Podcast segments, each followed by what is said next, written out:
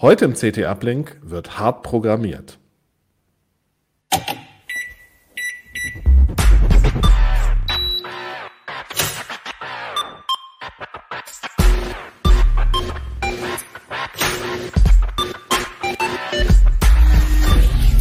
CT Uplink. Ja, schön, dass ihr wieder eingeschaltet habt. Heute reden wir im CT Uplink übers Programmieren. Dafür habe ich äh, wieder zwei Gäste dabei. Ich würde mal anfangen bei der Pina. Pina, ähm, was sind denn so deine Programmiersprachen? Wo bist du denn so zu Hause? Ähm, meine Lieblingsprogrammiersprache ist Python. Ähm, damit mache ich fast alles, ähm, aber Apps programmieren mit Python ist keine besonders gute Idee, beziehungsweise geht auch gar nicht. Und deswegen programmiere ich auch Android-Apps ganz gerne mit Kotlin. Okay. Und der Jan? Jan, was ist bei dir so angesagt? Ich muss mich outen, ich äh, bin Anhänger von PHP oder habe viel mit PHP gemacht. Ähm, in letzter Irgendwo Zeit, in der Ferne ruft jetzt jemand Buh. kann ich mit leben. Und äh, seit einigen Monaten oder seit fast über einem Jahr bin ich jetzt mit, mit Go beschäftigt und das finde ich ist eine, ein ganz schöner Ausgleich zu PHP. Für eben andere Dinge außer Web ist Go eine sehr schöne Alternative, Okay, wie ich ganz persönlich finde. cool. ja, und was Sehr wir schön. natürlich Ja. auch beide machen, ist ein bisschen C für Mikrocontroller. Sehr schön. Ja, ich äh, bin Merlin und äh, was programmiere ich? Ich habe irgendwie so auf alles mal irgendwie programmiert, mal als Webentwickler gearbeitet, mit auf PHP eingeschlagen, äh, mit JavaScript gearbeitet, auch ein bisschen mit Go rumgespielt, mit Mikrocontrollern, mit C und C++. Ja, irgendwie alles. Nichts richtig, aber viel gemacht. Ja, ähm, das Thema des aktuellen Heftes, äh, das Titelthema ist äh, Programmieren und zwar unter CT Sprachfahrplan von C Sharp bis Swift. Da äh, werden mehr, mehrere Programmiersprachen vorgestellt. Jan, du hast ja die ähm, Strecke quasi eingeleitet mit einem Einleitungsartikel. Was war denn der ähm, Impuls? Warum habt ihr denn die Strecke gemacht?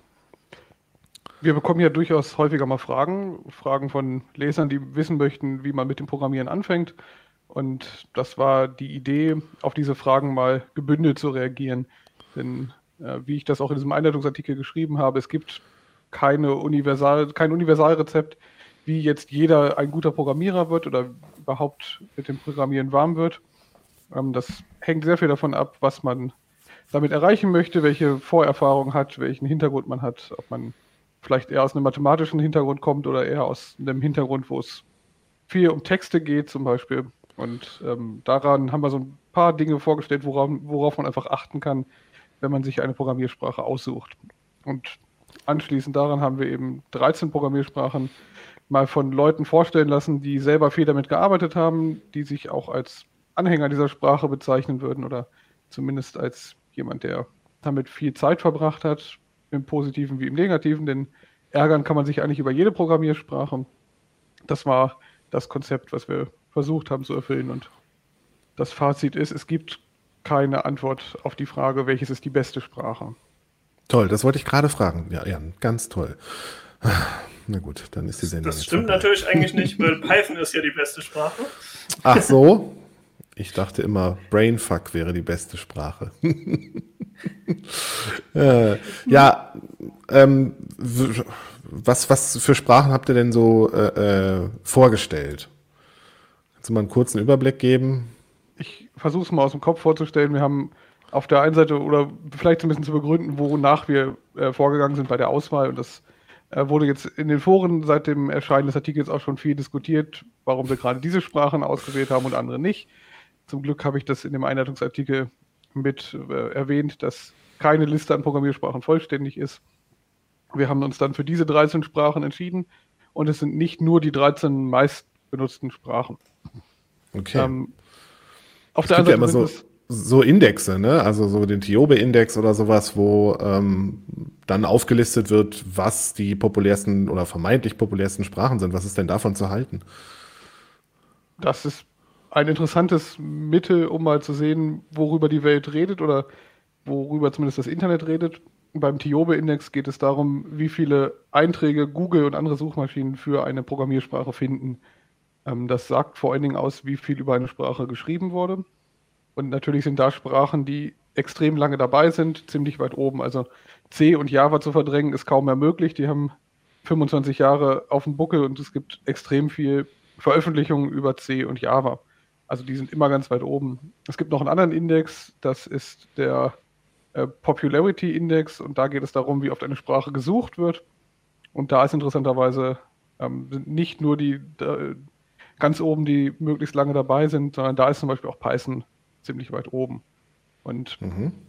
was man davon halten kann von diesen Indizes, man sollte auf keinen Fall äh, diesen Trends immer folgen und sagen, äh, meine Sprache, die ich jetzt gelernt habe, ist im letzten Monat um zwei Plätze gefallen, ich höre jetzt auf damit, weil äh, das lohnt nicht mehr.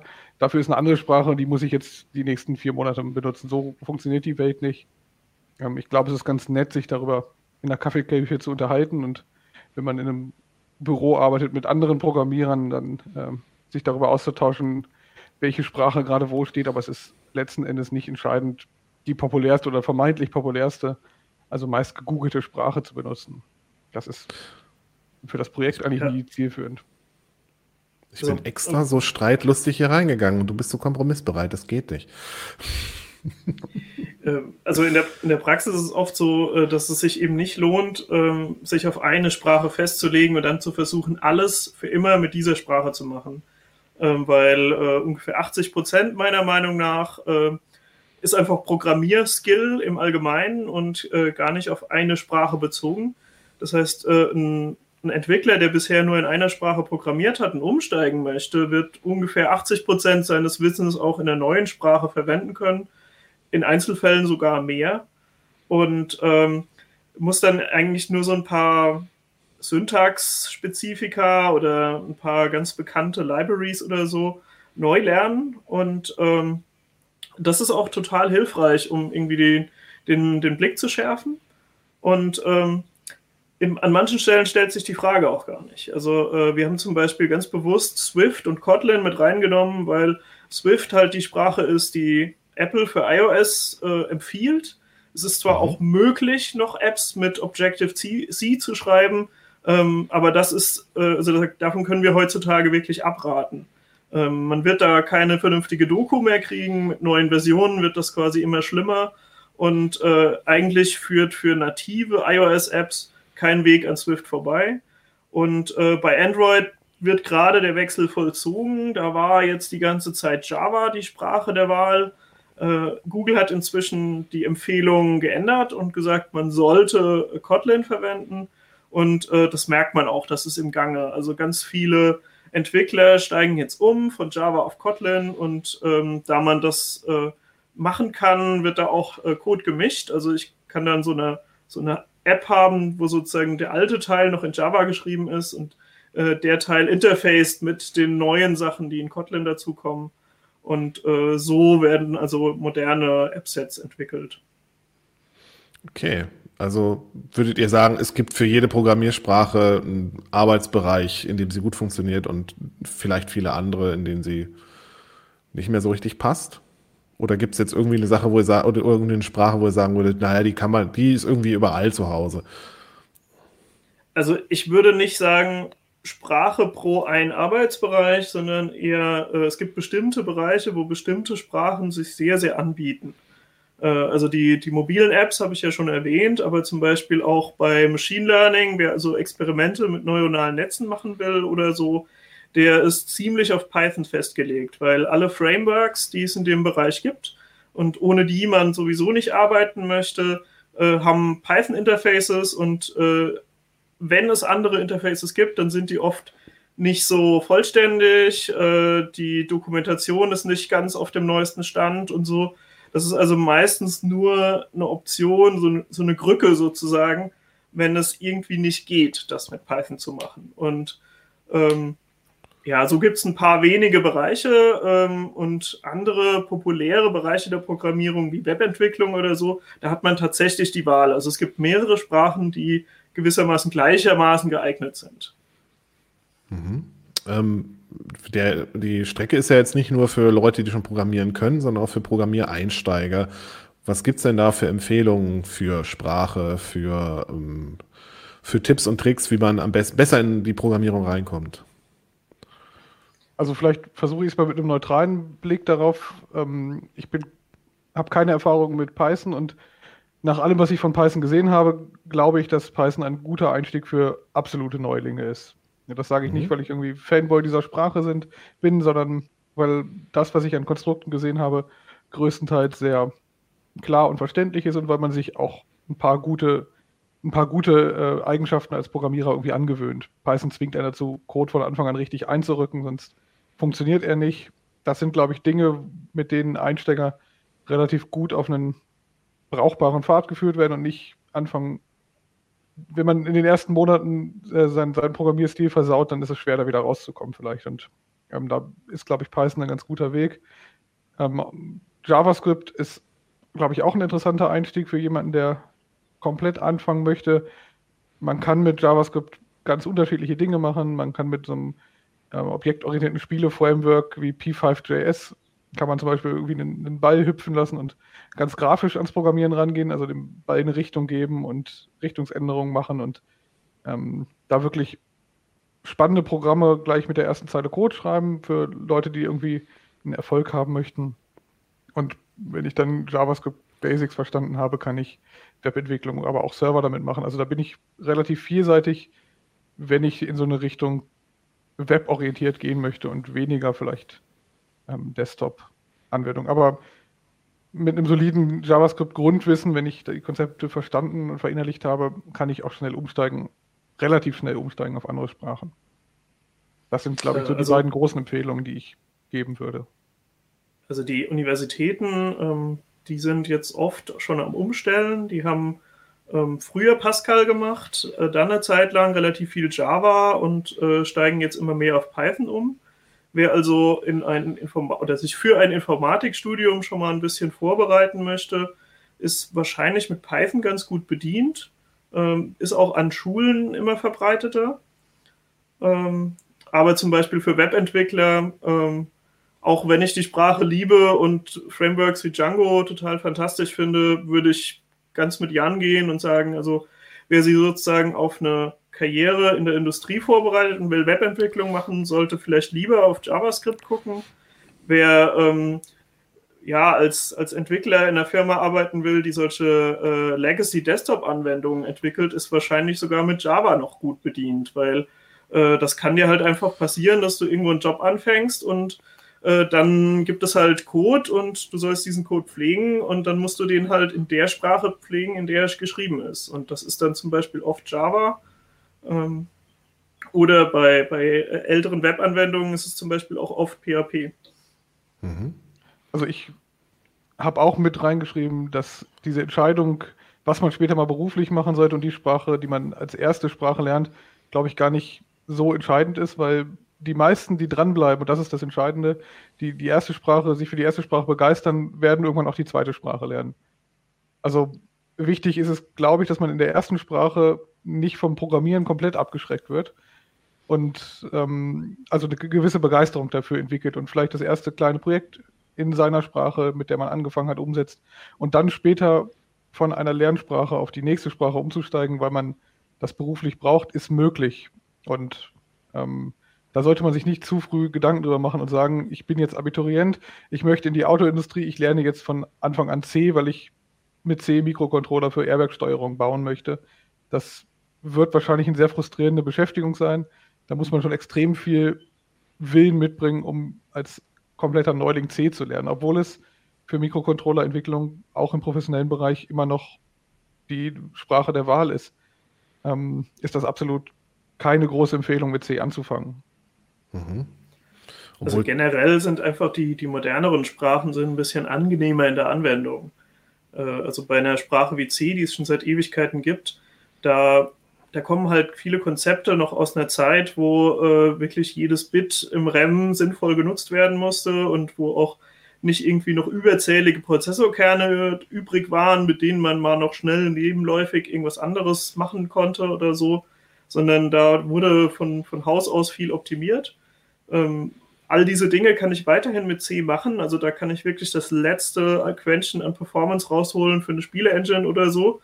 Aber ich kann mir auch mit Zeigerarithmetik auf so unterschiedliche Art ins Knie schießen, ähm, das verstehen Java oder Kotlin oder Python-Entwickler halt gar nicht, weil sie äh, irgendwie das nicht kennen, dass man per Hand Memory allokiert und äh, dann Zeiger drauf hat und ein Zeiger auf dem Memory-Bereich eben was anderes ist als äh, die Daten selber und ich das unterscheiden muss und so. Also ähm, ein paar hardware-nähere, meistens ältere Sprachen haben einfach so ein paar zusätzliche Fallstricke, die ich also denen kann ich entgehen, wenn ich was Modernes nehme, weil diese modernen Sprachen übernehmen das dann einfach. Die sagen dann, ja, ich habe einen Garbage Collector und äh, damit sorge ich dafür, dass keine Memory Leaks in deiner Anwendung vorkommen. Mhm. Ähm, was, wo fange ich, also wenn ich jetzt irgendwie ein Programmierneuling bin ähm, und habe mich jetzt für eine Sprache entschieden, sagen wir mal Python oder so ähm, oder JavaScript, wo fange ich denn am besten an? Suche ich mir irgendwie ein Tutorial und guck mal, wie es läuft oder buche ich mir einen kostenpflichtigen Kurs irgendwo? Also es gibt Kurse, ähm, Coursera und so weiter sind durchaus ein, Blick wert. Äh, man kann also gerade Programmieren lernen, kann man sehr gut mit Online-Kursen. Von Bücher kaufen, äh, also dazu kann man nur bedingt raten, weil die veralten einfach sehr schnell. Ähm, aber äh, also mit, mit Tutorials komme ich eigentlich viel weiter und Programmierer bloggen auch sehr viel. Also gerade wenn ich schon den allerersten Einstieg geschafft habe, äh, ich habe vielleicht irgendwie auf einer Lernseite die ersten paar Beispiele durchprogrammiert und so denke, dass ich verstanden habe, wie ich Strings ausgebe und meine eigene Funktion schreibe und so, ähm, dann ist es einfach sinnvoll, äh, sich anzugucken, wie haben Leute bestimmte Probleme gelöst. Und wenn die einen Blogpost dazu geschrieben haben, äh, dann ist das eine gute Idee, sich das anzugucken. Mhm. Ich finde es als Strategie sehr sinnvoll, dass man sich eine Aufgabe sucht, also etwas, was man erreichen möchte das hält die Motivation irgendwie hoch. Was nach meiner Erfahrung weniger funktioniert, ist, dass man sagt, ich lerne jetzt Programmieren, ich habe einen Computer, ich lerne jetzt Programmieren. Und ähm, programmiert dann so ein Tutorial nach und macht irgendwie ein bisschen, lernt ein bisschen, wie man Variablen zuweist und wie man damit rechnet und baut irgendwie drei Ausgaben auf der Kommandozeile und sagt, ja, dann äh, habe ich das jetzt soweit verstanden. Das ist langweilig. Man sollte sich irgendein Projekt suchen, was realistisch, aber über dem ist, was man aktuell kann, wenn man gar nichts kann, muss das Projekt relativ klein sein. Und dann sollte man anfangen, sich ähm, Ziele zu setzen, wie man da hinkommt und einfach Dinge ausprobieren und daran scheitern und ganz schlechten Code programmieren am Anfang den verbessern und neue Konzepte lernen. Also ein Einsteiger-Tutorial ist irgendwie eine ganz gute Sache. Wir haben auch viele CT-Artikel für Fortgeschritten, also die schon die Basics wie Variablen zuweisen in einer Sprache können. Und was Neues lernen wollen als Anregung. Solche Programmierartikel sollte man nicht als, ich muss das jetzt genau so nachbauen verstehen, sondern vielleicht als Anregung, das für das eigene Projekt irgendwie sinnvoll zu nutzen. Und mit dieser Strategie kommt man, glaube ich, weiter, als wenn man sagt, ich lerne jetzt Programmieren um des Programmierens willen. Also ich glaube, bei vielen ist es eine App, die man so als erstes Ziel hat, was man erreichen möchte, seine eigene App zu schreiben. Die muss gar nicht erst im Play Store oder im App Store landen. Es reicht, wenn die in der eigenen, im eigenen Entwickler-Handy läuft. Aber das ist, glaube ich, ein realistisches Ziel, wo man irgendwie darauf hinarbeiten kann. Und dann lernt man eben die Sprache dafür. Und das, was man als, am Anfang baut, das will man danach auch, glaube ich, nie wieder benutzen. Das ist dann ein Projekt für in fünf Jahren, wenn man Erfahrung gesammelt hat, kann man seinen alten Code nochmal refactoren. Das, da lernt man auch eine Menge dabei, aber äh, ausprobieren und scheitern ist, glaube ich, extrem wichtig. Also es gibt äh, im Prinzip zwei Skillsets, die man parallel lernen muss. Ähm, das eine ist, für das Programmieren selber braucht man so ein, ja, es ist keine wirkliche Mathe, aber es ist so ein bisschen eine mathematischere Denkweise, damit man einfach Algorithmen versteht und sagt, okay, ich habe jetzt etwas in einer Variable und dieser Wert verändert sich, indem ich mit dem rechne und so. Ähm, das ist so eine Art zu denken, an die man sich ein bisschen ranarbeiten muss. Und äh, Programmieren lernen hat auch immer viel damit zu tun, dass man zum Beispiel auch lernt, Projekte aufzuteilen in verschiedene kleine Teilprobleme, die lösbar sind. Und ähm, die zweite Sache ist eigentlich so eine Art Rechercheskill. Also ähm, ein, ein aktiver Entwickler, also äh, ich würde mich als schon recht erfahren bezeichnen und trotzdem verbringe ich einen Großteil meiner Zeit, die ich mit Programmieren zubringe, eigentlich auf der Suche nach äh, Lösungen im Internet, weil es gibt hervorragende Seiten wie Stack Overflow oder so, Äh, viele Dinge muss ich mir nicht genau merken. Ich kann äh, alles Mögliche einfach nachgucken und sagen, wie waren nochmal Bitshift-Operationen in Python? Ah ja, okay, das XOR ist ein Dach und so. Ähm, und solche Sachen vergesse ich auch immer wieder. Und das ist aber nicht schlimm, weil ich habe einfach gelernt, wie ich danach suchen muss, was für Begriffe ich eingeben sollte, um was Sinnvolles zu finden, ähm, was vielleicht auch nicht weiterhilft. Also zum Beispiel, wenn ich eine Fehlermeldung bekomme, ist es eine gute Idee, die einfach mal in den Google-Suchschlitz reinzukopieren. Aber oft ist es keine gute Idee, wenn da irgendwie ein Wert drin ist, den ich eingefügt habe, der also spezifisch für mein Programm ist. Den sollte ich vorher rauslöschen, weil äh, ansonsten finde ich halt Ergebnisse, wo jemand zufälligerweise genau den gleichen Wert wie ich benutzt habe. Aber eigentlich ist das ja ein allgemeines Problem, nach dem ich suche. Und äh, wenn ich diese beiden Skills parallel äh, erwerbe, dann ähm, habe ich auch eigentlich das, was ich brauche, um jederzeit eine neue Sprache zu lernen. Also wie abhängig man vom Internet ist, auch als erfahrener Entwickler merkt man eigentlich, wenn man im ICE sitzt und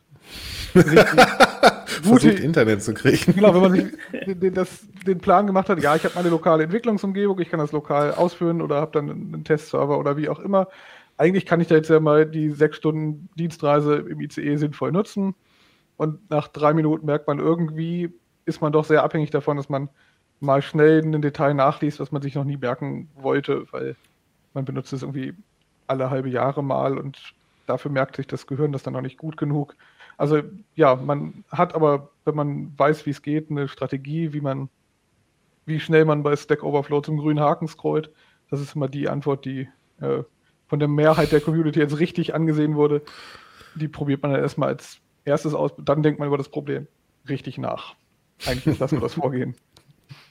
Also, ähm, was, was ein großer Unterschied zu natürlicher Sprache ist, ist einfach, ähm, bei natürlicher Sprache habe ich irgendwie eine Vorstellung davon, was Leute wahrscheinlich verstehen. Das heißt, ich brauche fast 100 Prozent, wenn ich einen Text schreiben will, dafür diesen Text zu schreiben. Und wenn er fertig ist, ist er fertig.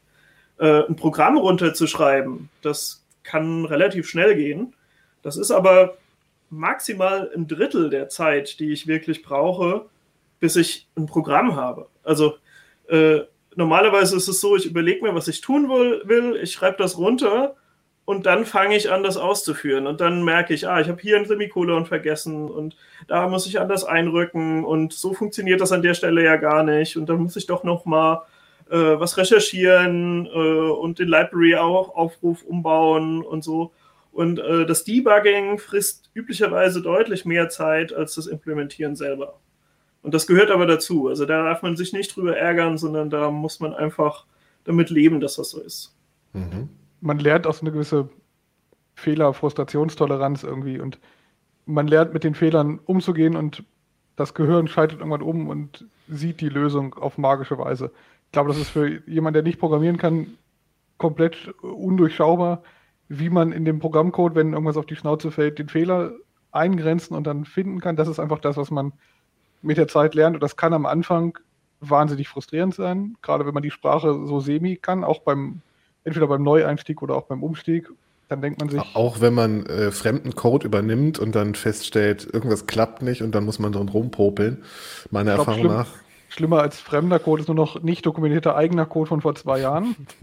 da hatte man eine gute Idee, wie man zwei Zeilen sparen konnte und hat irgendwie drei Dinge zusammengebaut in eine Zeile und das hat auch mal funktioniert. Und die absolut schlimmsten Erlebnisse sind die, wenn man nicht weiß, warum es funktioniert. Das ist eigentlich noch schlimmer, als wenn es nicht funktioniert. Ja. Also wenn man auf den Code startet und sagt, das kann nicht funktionieren, aber das Ergebnis stimmt, dann das ist eigentlich die größte, die größte Hürde im Kopf, weil man kommt dann eine Weile nicht dahinter, warum das jetzt bitte schön ein richtiger Code ist, den man sich mal selber überlegt hat oder der Kollege. Also, ähm, also die, die gute Nachricht, die gute Nachricht für Anfänger ist, ähm, viele, also vieles von dem, worauf es eigentlich ankommt, wenn man, wenn man regelmäßig oder professionell äh, programmiert ist, äh, sind Dinge, die sich total automatisch ergeben. Also ich kriege irgendwann einfach ein, ein Gefühl dafür, äh, wie gut strukturiert der Code aussieht. Ich, ich kriege ein Ästhetikgefühl dafür und sage, das ist eine schöne Funktion und das andere ist eine hässliche Funktion. Und ähm, diese, diese Bauchgefühle, die helfen dann total schneller zu werden. Also am Anfang ist, da ringe ich mir wirklich jedes Zeichen ab und das kann sein, dass ich äh, eine halbe Stunde auf fünf Zeilen starre, bis ich endlich kapiert habe, was die tun. Ähm, das muss man aber einfach akzeptieren. Also es, es gibt äh, teilweise, also wenn ich irgendwie fünf Zeilen aus dem Linux-Kernel nehmen würde oder so, dann ist das ziemlich wahrscheinlich, dass äh, viele Programmierer da eine halbe Stunde drauf starren und äh, erst dann wissen, was sie tun. Ähm, aber ähm, mit der Zeit wird das einfach schneller, weil ich das nicht mehr alles sozusagen rational durchdenken muss, sondern ich habe so eine, so eine Intuition, äh, wo das hinführt. Ich erkenne gewisse Muster wieder. Ich sage, ah, das sind zwei in der Weise verschachtelte Schleifen. Das nehmen Programmierer gerne, wenn sie das und das Problem lösen möchten. Und äh, ja, auf die Art werde ich einfach immer schneller und ähm, ja, krieg dann auch, also das kann richtig Spaß machen dann. Also wenn ich, wenn ich eine gute Idee habe und sage, boah, das, jetzt programmiere ich das so und so und, und fühle mich total raffiniert dabei und das funktioniert dann auch noch und ist irgendwie beim Benchmarken kommt dann raus, das ist dreimal so schnell wie vorher und dann freut man sich auch richtig. Also das ist ein total cooles Gefühl. Ähm, es ist so eine Art von Erfolg, die, die können wenige Leute wirklich nachvollziehen, weil das halt äh, das ist ja nicht wie wenn ich äh, einen 100-Meter-Lauf gewinnen würde oder so, sondern eigentlich kämpfe ich so ein bisschen gegen mich selber. Und manchmal habe ich mich dann selber überlistet und sage, ja, jetzt läuft's, endlich. Und ähm, ich muss aber also klar sagen, das kann sich total lohnen. Also dieses, dieses Gefühl kann richtig gut sein und das, das kann viel Spaß ausmachen. Und das sollte eben auch die Programmiersprache leisten. Also es sollte eine sein, die einem äh, dieses Gefühl manchmal einfach erlaubt. Ich glaube, als absoluten Härtefall haben wir dafür in der Strecke für alle, die schon irgendwie Hintergrund haben, am besten einen mathematischen Hintergrund und sich wirklich mal freuen können, dass sie was geschafft haben, was andere nicht verstehen, dann sollte man sich mal Haskell angucken, glaube ich. Ich mhm. habe den Haskell-Artikel gelesen und versucht nachzuvollziehen und kann mir vorstellen, dass es eine Menge Spaß macht, wenn man sehr tief sich mit Mathematik beschäftigt hat. Und wenn das so die Hauptdenkweise ist, mit der man so an den Tag rangeht, dann glaube ich, ist Haskell eine super Sache.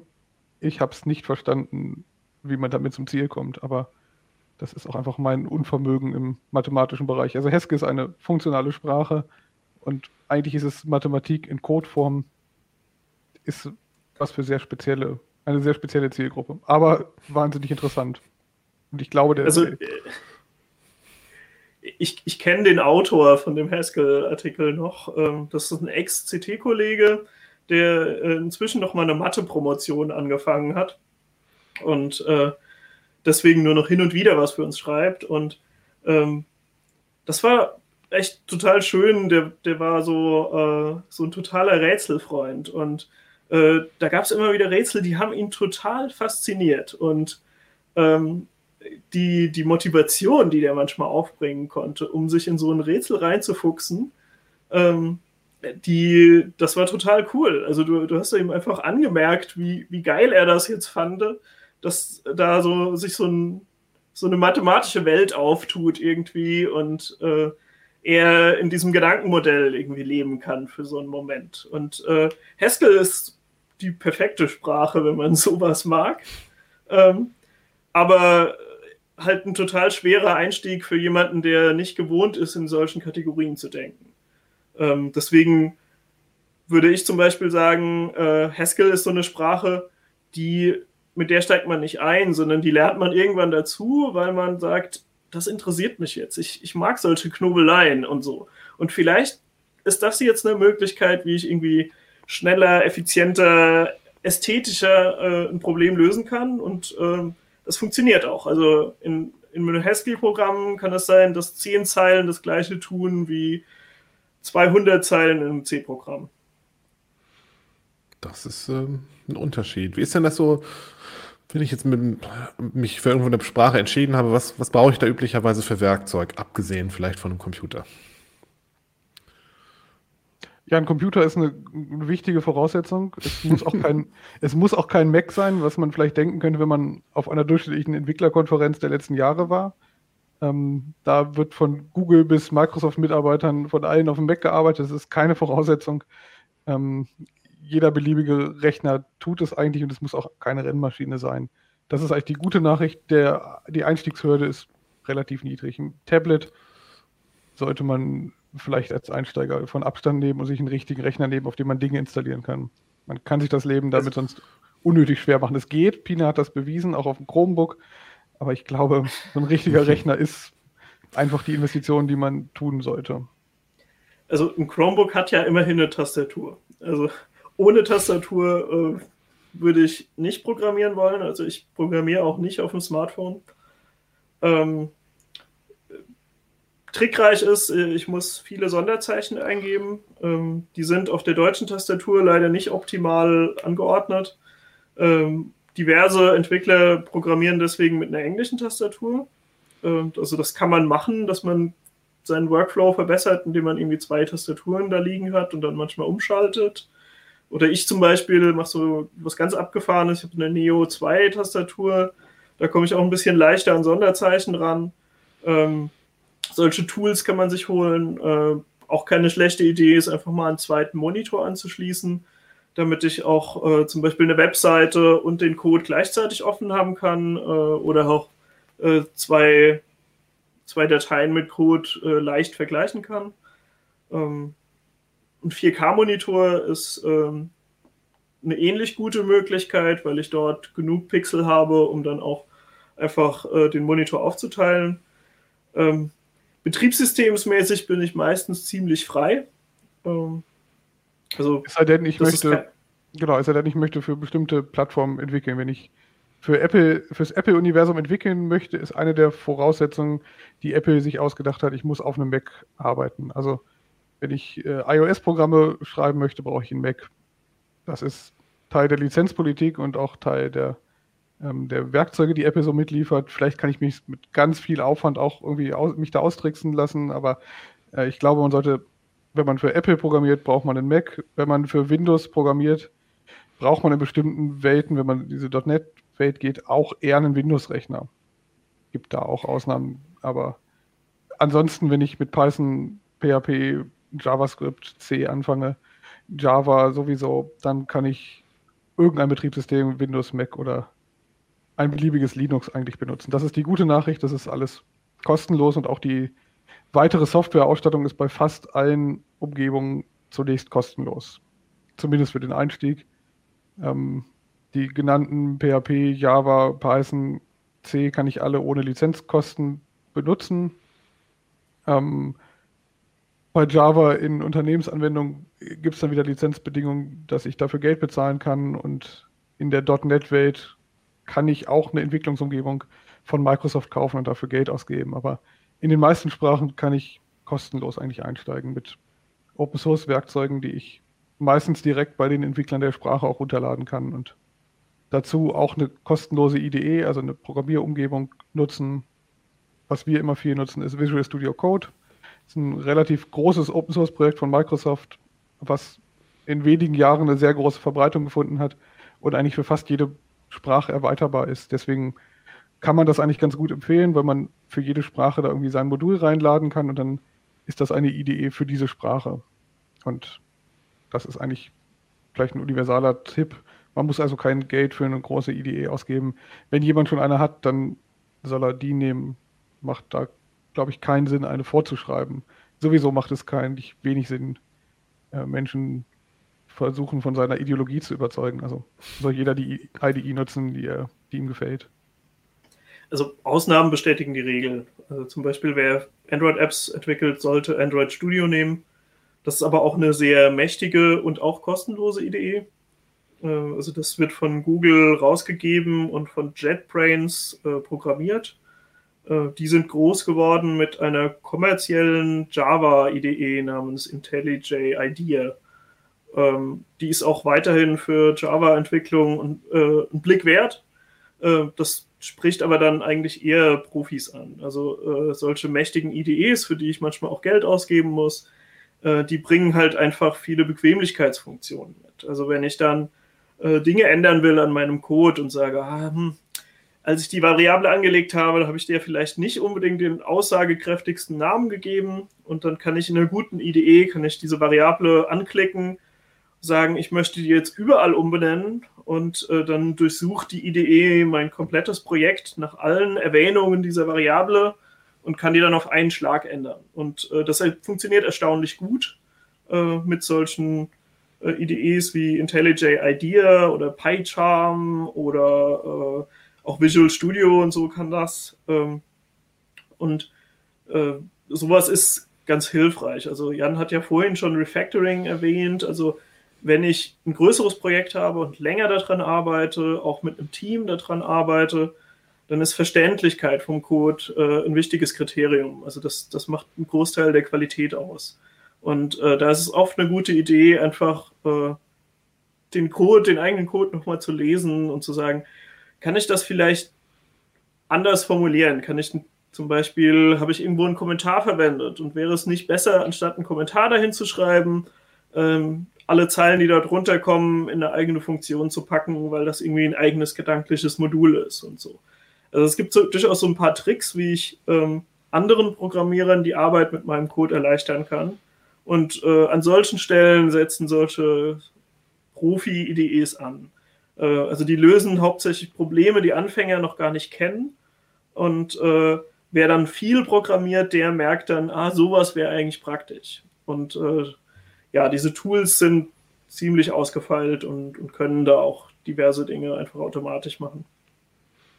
Wenn ich jetzt irgendwie ein Projekt angefangen habe und feststelle, ah, für das und das bräuchte ich jetzt eigentlich noch irgendwie eine Funktion, greife ich ja oft auf Bibliotheken zurück. Wo kriege ich denn üblicherweise sowas her? Und ähm, oder sollte ich das lieber lassen und manche Sachen dann doch lieber selber bauen? Das ist gibt keine Antwort für alle Programmiersprachen. Die Programmiersprachen lösen das Problem mit den Bibliotheken extrem unterschiedlich und es gibt aber so ein paar Trends, die irgendwie zu erkennen sind, eigentlich bei fast allen Sprachen. Ähm, viele haben irgendwie angefangen, sich eigene Verfahren auszudenken, wie man Paketierung äh, realisiert, also irgendwie eine Bibliothek auslagert, irgendwo hochlädt, sodass andere sich die runterladen können. Viele arbeiten dabei im Hintergrund mit Git.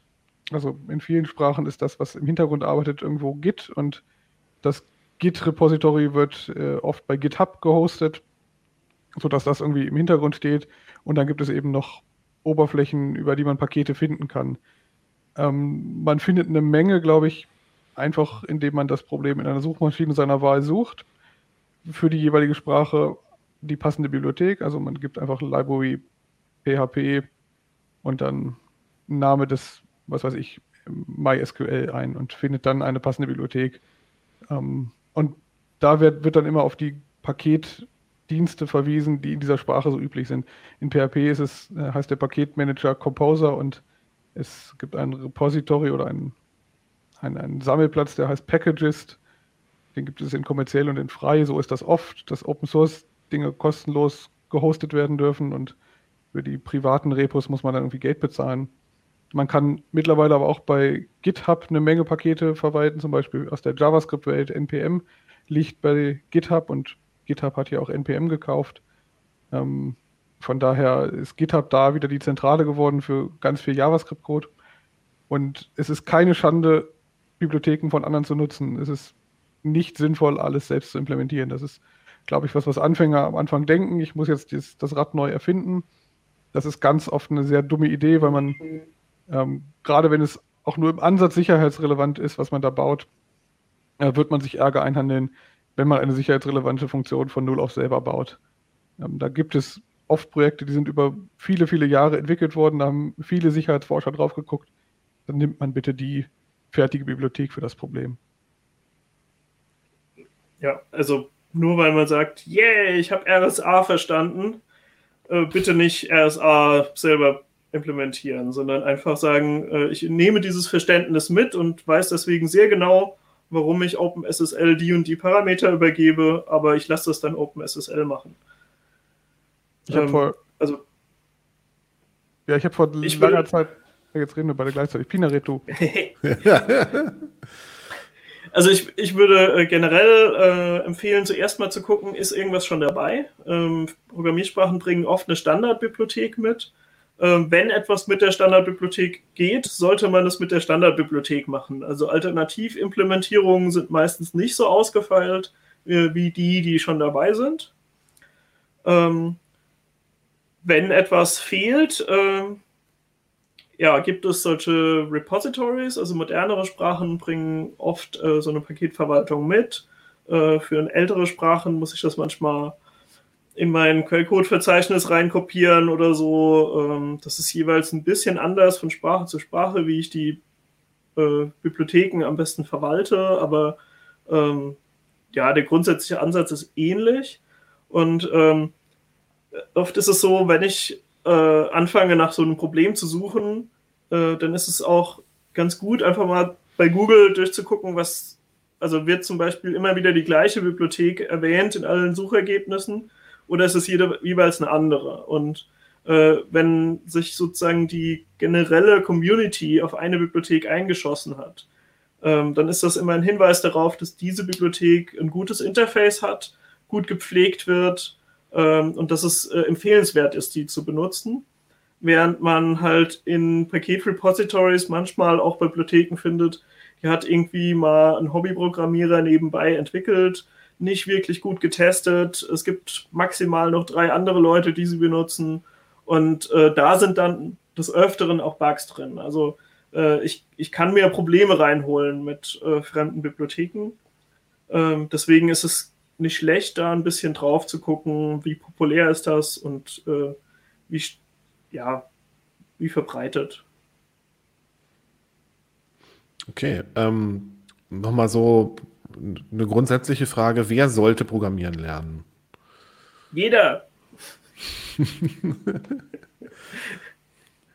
ich behaupte, dass es nicht für jeden was ist. Es ist, wenn man es als Hobby betreibt, wird man irgendwie bei seinem ersten Projekt merken, ob es das für einen ist. Und ähm, ich glaube, es macht wenig Sinn, es zu erzwingen, weil man das jetzt unbedingt können muss, weil man gehört hat, man muss heutzutage programmieren können.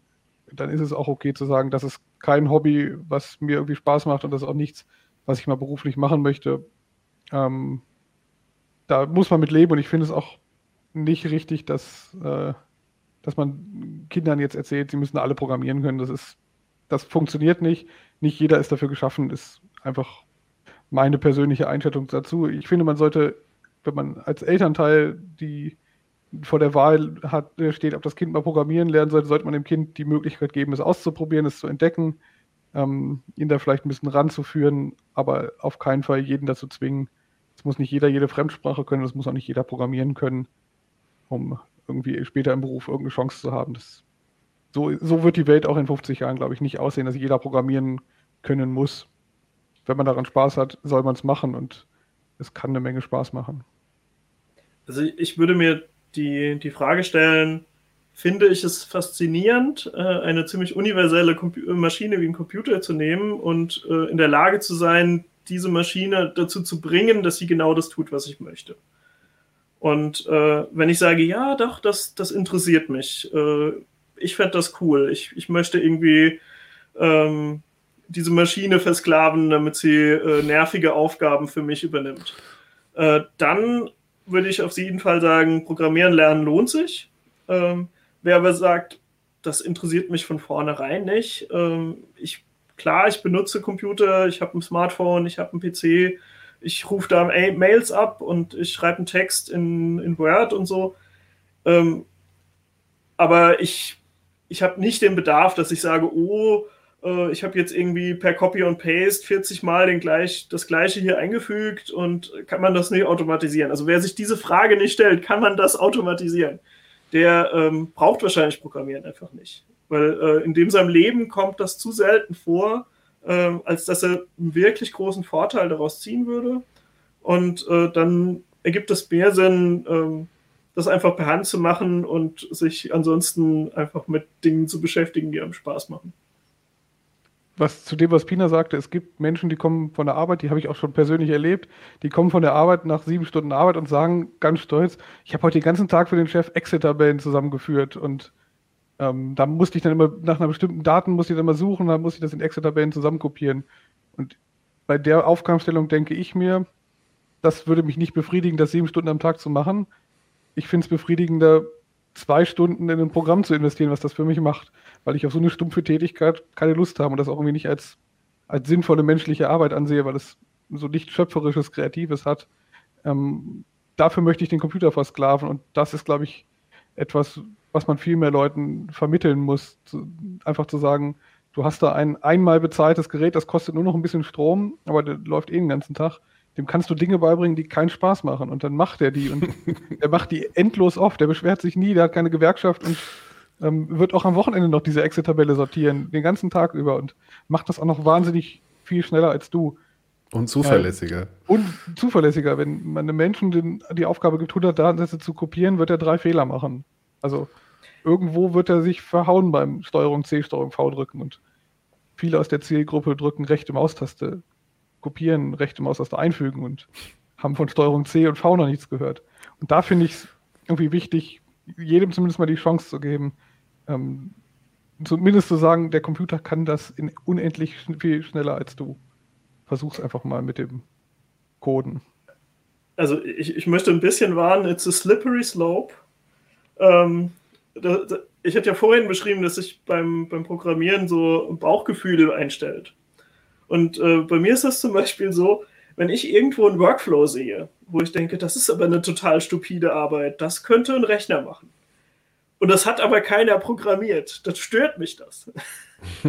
also äh, man kann auch auf eine Art genervt sein, äh, nur weil man weiß, äh, was möglich ist. Und ähm, also wer wirklich den ganzen Tag Excel-Tabellen zusammenkopiert und sagt, ich möchte da aber nichts dran ändern, der sollte auch nicht äh, anfangen, programmieren zu lernen, sondern äh, ich, ich sollte das quasi auch wirklich wollen. Und äh, dann, dann trete ich aber auch irgendwie ein in das, das Mindset der, dessen, der einfach ähm, ja, die ganze Zeit Dinge automatisieren will. Das stimmt, okay. man kommt da ganz schwer wieder raus. Merlin kennt das von seinem Smart Home. Mhm. Wenn man was automatisieren kann, dann will man das auch machen, weil es geht. Das stimmt, ja. Mhm. Nicht, weil Aber, äh, das ist ein gutes Beispiel. Also Leute, die sich für Smart Home interessieren, denen würde ich Programmieren lernen sehr ans Herz legen, weil äh, durch ihr Smart Home Hobby haben sie ja eigentlich schon unter Beweis gestellt, dass sie automatisieren eine gute Idee finden. Und ähm, gerade bei Smart Home Produkten ist es oft so, dass die nicht von sich aus genau das tun, was sie sollen.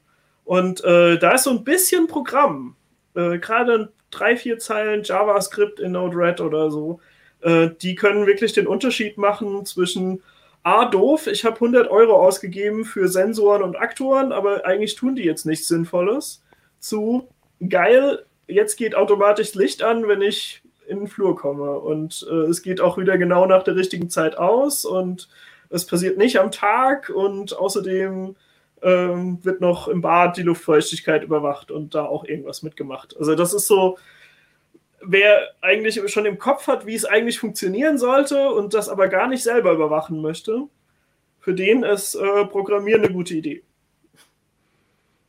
Okay, ja, super. Das ich fand ich war ein sehr schöner Überblick. Vielen Dank, äh, dass ihr dabei wart. Und äh, ja, im aktuellen Heft könnt ihr nochmal alles im Detail nachlesen, die Profile der ganzen Sprachen und euch schlau machen darüber, was vielleicht die nächste Programmiersprache oder die erste Programmiersprache wird, die ihr lernt. Bis zum nächsten Mal. Tschüss. Tschüss.